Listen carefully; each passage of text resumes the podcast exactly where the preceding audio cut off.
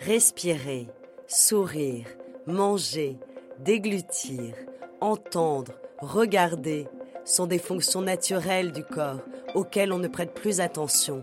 Et pourtant, il y a des nouveau-nés, des enfants, des adolescents et des adultes pour lesquels ces actions sont difficiles, voire impossibles à réaliser. À l'origine de ces difficultés peuvent se trouver des maladies rares. Avec ce podcast, nous partons justement à la rencontre de la filière tête-cou spécialisée dans ces pathologies et ces malformations de la tête, du cou et des dents.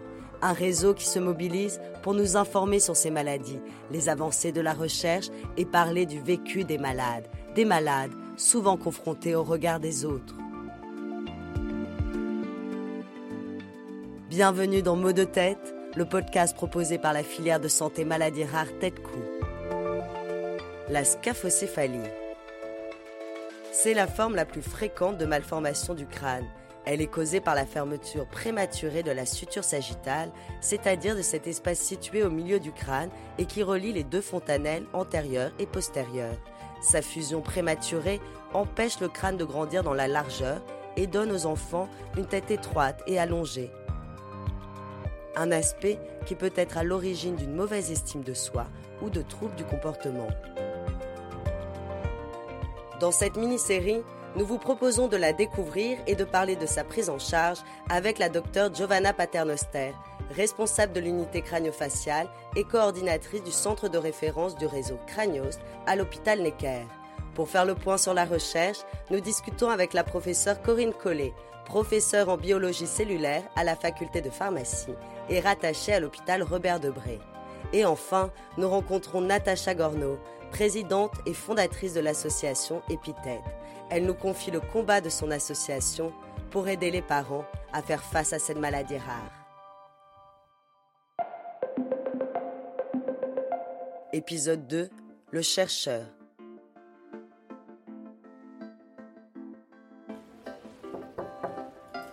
Bonjour. Excusez-moi, j'ai rendez-vous avec le professeur Corinne Collet, c'est laboratoire INSERM. venez. Merci beaucoup. Merci. Bonjour, donc je me présente, euh, professeur euh, Corinne Collet.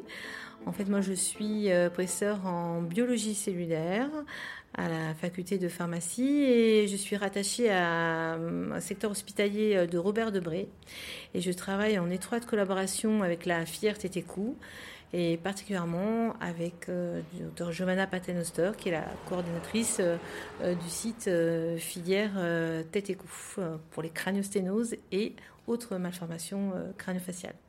Donc aujourd'hui, on va parler plus particulièrement de la scaphocéphalie.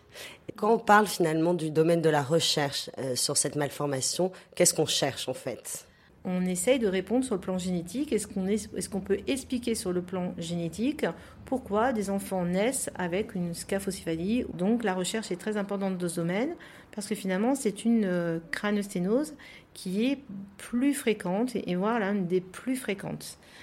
Euh, on peut même dire que euh, sur toutes les crânosténoses, la fréquence est de à peu près 40 à 50% Vous voyez quand même c'est euh, là, finalement, la crânosténose la plus fréquente et c'est hélas celle où on euh, ne répond pas très bien sur le plan génétique, c'est-à-dire on ne sait pas pourquoi les enfants naissent avec une scaphocéphalie. Actuellement, quel est vraiment euh, votre projet de recherche? Alors, euh, mon projet de recherche, c'est de- d'essayer euh, euh, d'identifier des gènes qui seraient responsables donc, de ces craniosténoses isolées et particulièrement de la scaphocéphalie.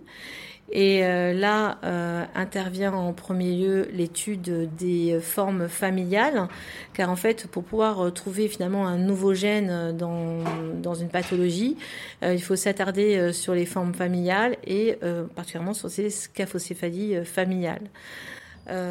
Quand vous dites familial, ça veut dire que c'est héréditaire? Alors, quand on dit familial, c'est que lorsqu'on observe, soit par exemple un, des parents est atteint et les enfants sont atteints, un ou des enfants sont atteints, ou éventuellement les parents ne sont pas atteints, mais ils ont euh, hélas deux enfants atteints. Donc là, j'appelle ça des formes familiales. Donc c'est ces formes familiales euh, qui euh, m'intéressent particulièrement c'est-à-dire faire des génomes, c'est-à-dire un séquençage de tous les gènes et parties connantes et non connantes du génome de l'humain et aussi faire des exomes, ça, ça a déjà été fait. J'ai déjà fait des exomes chez ces dans ces formes familiales. Exomes, si vous pouvez expliquer. Alors, les exomes, en fait, on va séquencer que la partie codante en protéines des gènes. Ce déjà pas mal. Ça fait quand même 25 000 gènes à séquencer et analyser. C'est déjà pas mal. Je dirais l'approche que j'aimerais suivre, c'est de séquencer cette fois-ci des génomes, c'est-à-dire séquencer tout, euh, le génome entier, que ce soit des parties codantes, non codantes en protéines concerne la première partie du projet, c'est-à-dire séquencer des exomes, euh, cette partie de projet, je l'ai déjà euh, menée et elle n'a pas forcément donné des résultats probants. Euh, maintenant, euh, l'idée, c'est de partir sur des génomes et donc de séquencer des génomes euh, de forme, de forme familiale, donc de scaphocéphalie familiale. Donc concrètement, en fait, qu'est-ce que vous prélevez? C'est simplement une prise de sang? C'est un morceau d'os? Les analyses actuelles portent surtout sur la prise de sang, c'est-à-dire en fait on va prélever les enfants atteints et les parents et on va donc euh, analyser euh, au moins euh, deux, trois ou quatre individus par famille pour essayer de trouver le gène qui pourrait expliquer cette forme de scaphocéphalie familiale. Identifier les gènes qui causent la maladie, concrètement, à quoi ça amène? Est-ce que c'est aussi un espoir de trouver un traitement alors, euh, trouver euh, des nouveaux gènes ou avoir une explication, c'est déjà euh, conseiller les patients, c'est-à-dire conseiller sur le plan génétique, c'est pouvoir leur donner, leur étiqueter leur malformation, pouvoir les, leur, peut-être les rassurer d'une certaine manière aussi, puisque finalement, si on parle de certaines scaphocéphalies isolées ou familiales, elles n'ont pas d'autres, il n'y a pas d'autres anomalies associées. Euh, après, c'est aussi mieux comprendre euh, euh, sur le plan physiopathologique les voies de signalisation cellulaire qui sont responsables de la formation des, du crâne, de l'évo du crâne en fait.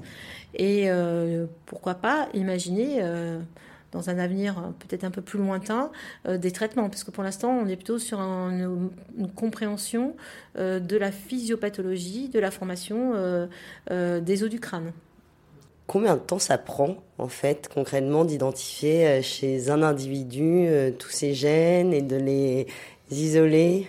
Alors, euh, combien de temps ça prend Il faut voir que, bon, le, séquençage en, lui-même peut prendre quelques mois, on va dire deux mois, ou deux, trois mois, hein, quelques mois, pas plus, puisque forcément, il y a une file d'attente. Hein, plein d'autres pathologies où on peut euh, être amené à séquencer et, euh, vouloir séquencer. Et donc, je parle dans les formes familiales, hein, des formes où on peut essayer de trouver quelque chose. pas... Et ensuite, pour l'analyse, euh, il faut s'attendre aussi à plusieurs, enfin, plusieurs mois du fait que c'est quand même très long et, et, et c'est vrai que c'est pas des pathologies où on, enfin, on cherche quelque chose de nouveau, c'est forcément un nouveau gène, donc c'est beaucoup plus long qu'un diagnostic qui est plus évident qu'on peut voir euh, dans d'autres syndromes. Donc, euh, j'ai plusieurs mois en, général. Oui, plusieurs mois et euh, pour un, pour un résultat qui est quand même assuré à la fin, on est sûr que c'est ce gène-là qui cause. Non, justement, plusieurs équipes euh, essayé de, enfin, en parlant des scaphocéphalies, hein, euh, ont essayé euh, et tenté de trouver des gènes responsables de, scaphocéphalie familiale au départ, puisque c'est quand même là où on peut trouver quelque chose. et pour l'instant, il y a eu plusieurs gènes candidats. Là, il y a des gènes candidats, il y en a déjà un certain nombre de publiés, mais ce n'est pas le gène qui va expliquer toutes ces scaphocéphalies. Même, et généralement, c'est euh, va expliquer un très faible euh, nombre de scaphocéphalies. Donc oui, elle a, on n'est pas sûr de trouver euh, quelque chose qui va expliquer toutes les scaphocéphalies. On, espère trouver quelque chose déjà. on n'est pas sûr de trouver, hein. on n'est pas sûr de trouver quelque chose. Je peux poser peut-être cette question qui est un peu provocante, mais est-ce qu'on est sûr d'ailleurs que ce soit génétique?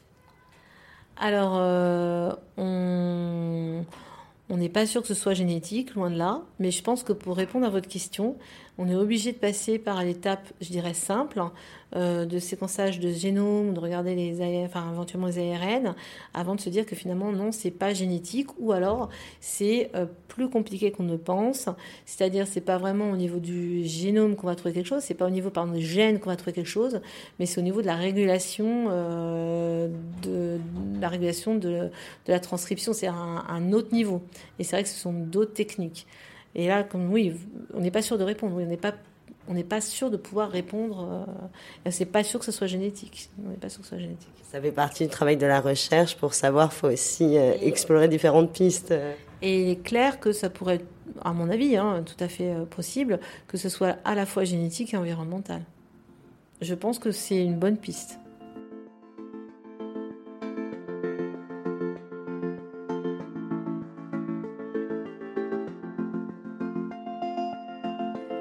C'était le podcast Mots de tête proposé par la filière de santé maladie rare Tête-Cou.